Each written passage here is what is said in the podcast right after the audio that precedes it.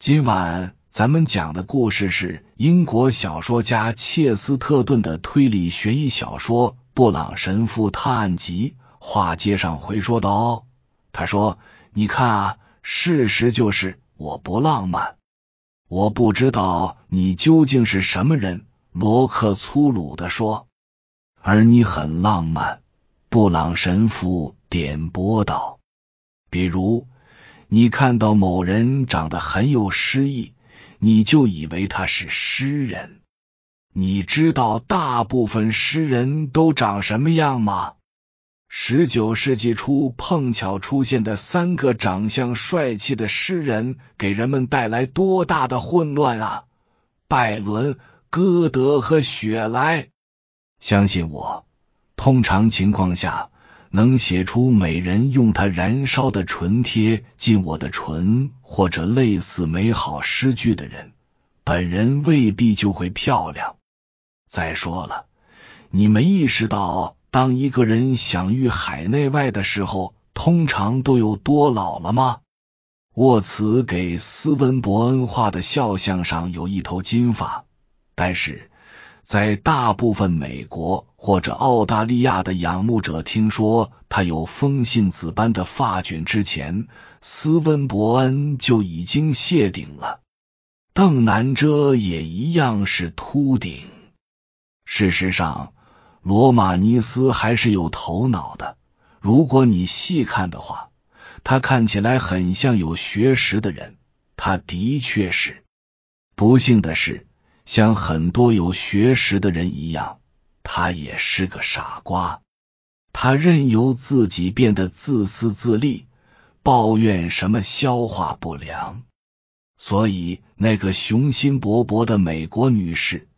本以为跟一个诗人私奔，如同跟随缪斯九女神遨游奥林波斯山一样美妙，结果却发现跟他待一两天就够了。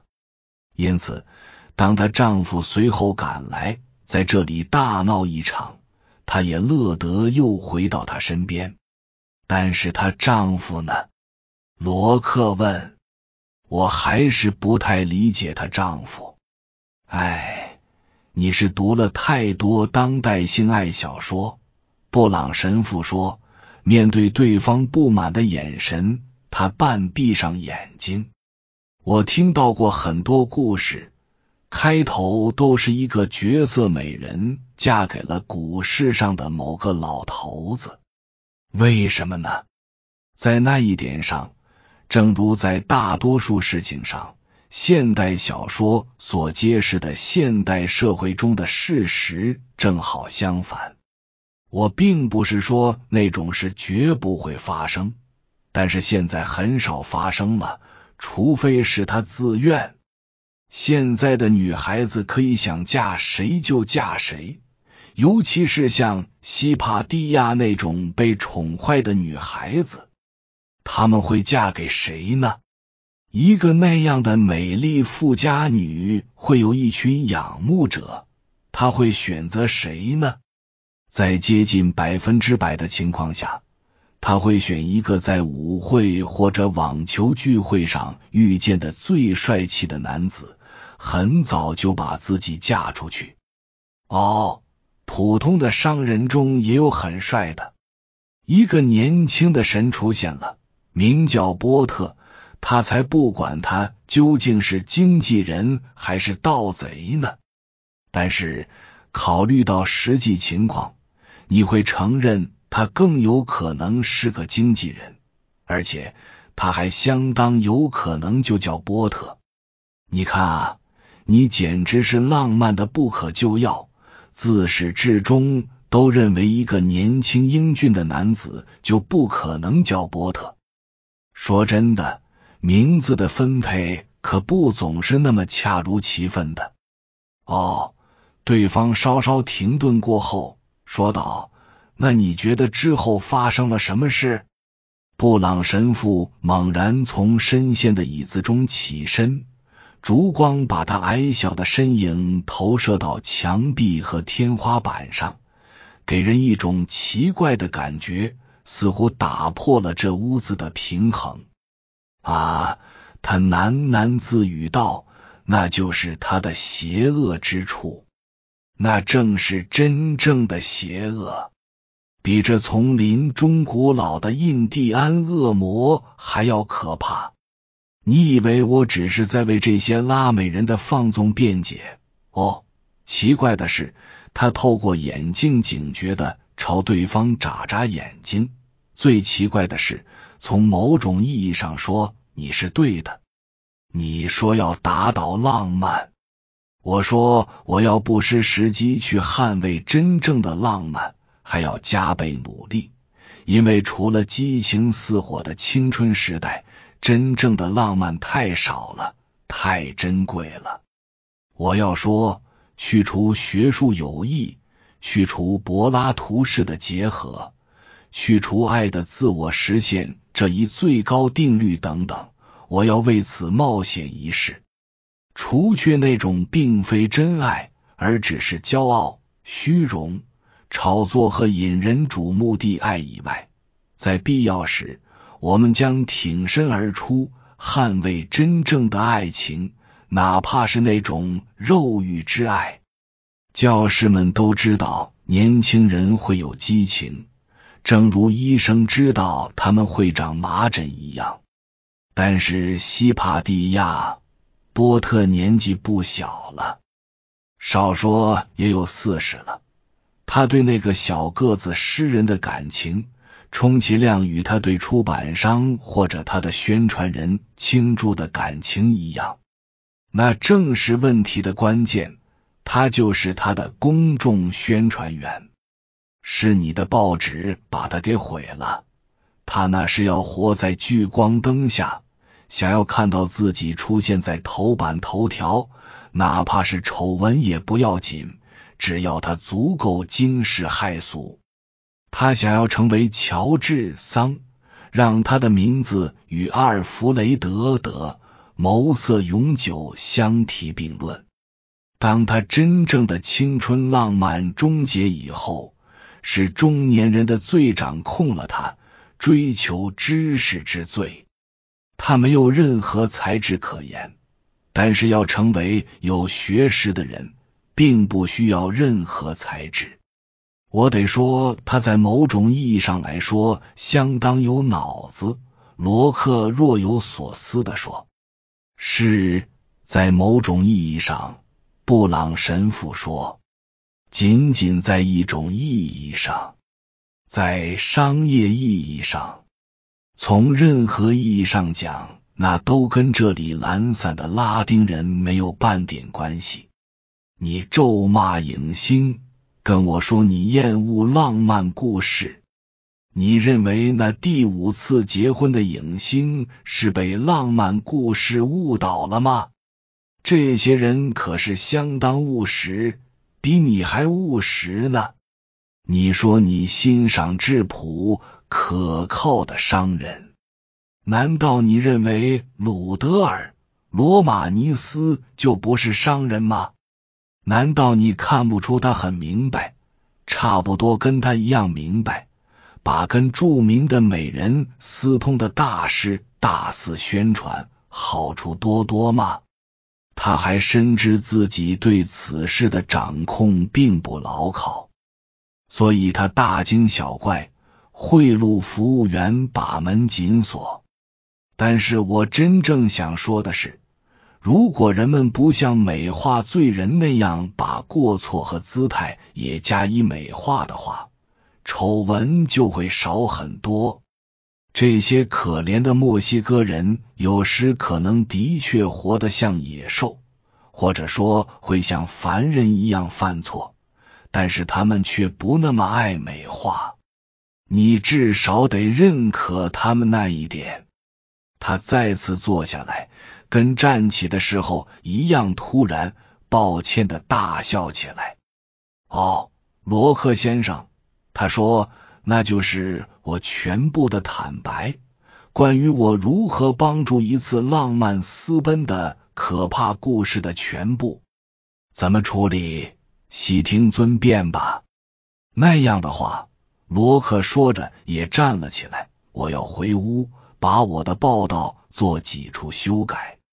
但是，首先我得给我的报社打电话，告诉他们我跟他们说的都是谎言。从罗克打电话告诉报社神父帮助诗人和女士私奔，到他再次打电话说神父实际上阻止了此事的发生，中间相隔不到半个小时。但就在那短短的时间内。布朗神父的丑闻已经被创造出来，被添油加醋，随风飘向了四面八方。真相总是比诽谤晚到半个小时，没人能确定真相能否或者何时能够盖过诽谤。在故事见诸报端之前，嚼舌的媒体人和急不可耐的对手。就已将第一个版本传遍了整个城市。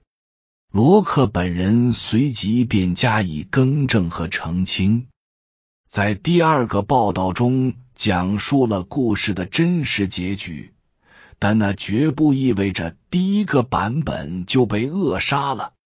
不计其数的人们似乎都读了报纸的第一个报道，但是没读第二个，一而再，再而三。在世界的每个角落，总会像死灰复燃一般出现布朗神父丑闻的旧版本，或者神父毁了波特家庭之类的故事。神父的支持者们千方百计的加以提防，不厌其烦的紧随其后加以反驳，补充事实的真相，并写抗议信。这些信有时会刊登在报纸上，有时不会。但究竟有多少人只听说了那个丑闻，而没听说过后来的更正，就无从查证了。可能会有许多不明真相的人，至今仍认为墨西哥丑闻就跟火药阴谋那样，是普通的记录在案的历史事件。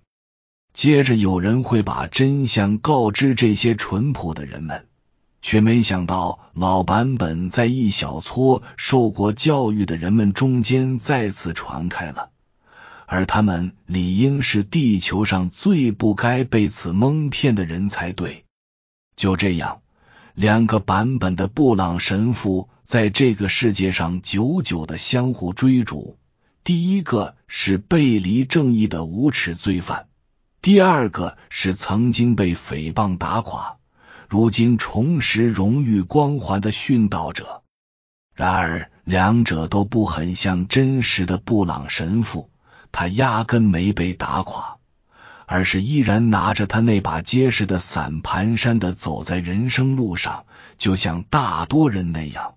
他把这个世界当做他的同伴，而绝非他的审判者。吉布森少女 （Gibson Girl），美国插图画家查尔斯·达纳·吉布森描绘的十九世纪九十年代美国妇女形象。译注：印度教中，人的自我实现途径之一便是无私奉献的爱。译注：布勒特·哈特 （Bret Hart），一八三六至一九零二年。美国西部文学的代表作家，被称为西部幽默小说家、乡土文学作家等。他的代表作是短篇小说集《咆哮营的幸运儿》及其他短篇一千八百七十。译注：西帕蒂亚 （Hypatia） 三百七十至四百一十五年，或译西帕提亚。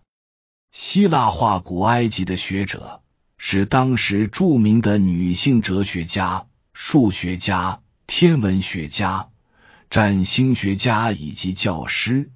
他居住在希腊化时代古埃及的亚历山大港，属柏拉图学派。另外，有少许证据显示，希帕提亚在科学上最知名的贡献。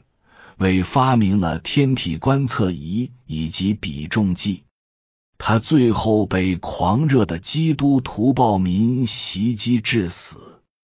译注：查尔斯·金斯利 （Charles Kingsley），一八一九至一八七五年，英国作家、牧师，著有历史浪漫小说《西帕蒂亚》（一八五三年），译著。坎特伯雷的奥古斯丁 （St. Augustine of Canterbury），六百零四年，本笃会会长和第一位坎特伯雷大主教。五百九十七年，奥古斯丁等人奉教宗大俄我略之命，往英格兰传扬福音。后来，罗马天主教会在英格兰立了根基。建立了第一间座堂、摄神学院，伦敦、罗彻斯特等地都成立了教区。译注：格利塞尔达 （Griselda），中世纪传说中的一个以温顺和忍耐著称的女人。译注：若弗雷·吕德尔 （Joffre Rudel），中世纪时法国南方的布拉伊 （Blay） 王子。生活于十二世纪上半叶的一位游吟诗人，据说死于第二次十字架东征，一千一百四十七年前后，因歌颂远方得爱而闻名。译注：乔治·弗雷德里克·沃茨 （George Frederick Watts，一八一七至一九零四年），英国维多利亚时期著名画家和雕刻家。象征主义运动的重要人物。译注：阿尔杰农·查尔斯·斯温伯恩 （Algernon Charles Swinburne，一八三七至一九零九年），英国维多利亚时代最后一位重要的诗人。译注：加布里埃尔·邓南遮 （Gabriel D'Annunzio，一八六三至一九三八年）。又译丹农雪屋，意大利著名诗人、小说家、剧作家、民族主义者。译著：乔治·桑 （George Sand，一八零四至一八七六年），原名阿曼蒂娜·奥罗尔·露西·杜班 （Amandine Aurore Lucile Dupin） 法国十九世纪著名女作家。浪漫主义女性文学和女权主义文学的先驱。译著：阿尔弗雷德·德·摩塞 （Alfred de Musset，一八一零至一八五七年），十九世纪法国浪漫主义的四大诗人之一。译著：以上是由奶锅大叔给您播讲，感谢收听。每天晚上二十一点三十三分准时开聊。